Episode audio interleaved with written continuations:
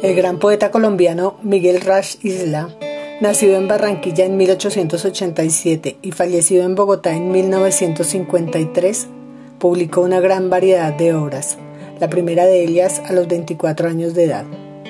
Este soneto suyo, Grito de Amor. Qué demencia con soplo arrebatado, me impulsa tiene un vértigo, lo ignoro, solo sé que te ansío, que te adoro y que en ti el universo he compendiado. Tu hechizante beldad brilló a mi lado y no la supe ver. Perdí el tesoro de tu belleza espléndida y hoy lloro la infausta ceguedad de mi pasado. Mejor así. Te ennobleció la vida en la cruz del pesar y al encontrarte te siento a mí por el dolor unido. Hago de tu dolor sangre del arte y te amo con amor cuya medida se extiende al tiempo que dejé de amarte.